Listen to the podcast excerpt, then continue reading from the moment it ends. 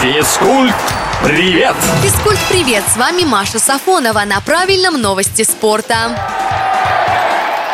Президент Международной Федерации хоккея сообщил, что Олимпийский комитет рассматривает предложение о включении этого вида спорта в формате 3 на 3 в программу игр. Новый турнир вряд ли появится на Олимпиаде в 26 году, а вот в 30-м вполне. Хоккей 3 на 3 уже дебютировал в официальных соревнованиях на юношеской Олимпиаде. Матчи провели в тестовом режиме.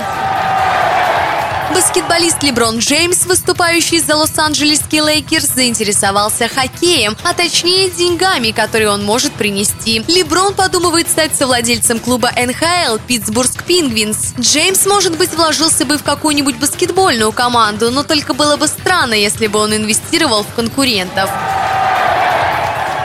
24 ноября начнется матч за мировую шахматную корону между действующим чемпионом норвежским Магнусом Карлсеном и победителем турнира претендентов Яном Непомнящим. Успехов россиянину пожелали хоккеисты Александр Овечкин, актер Константин Хабенский и баскетболист Андрей Кириленко. На этом у меня пока все. С вами была Маша Сафонова. Услышимся на правильном.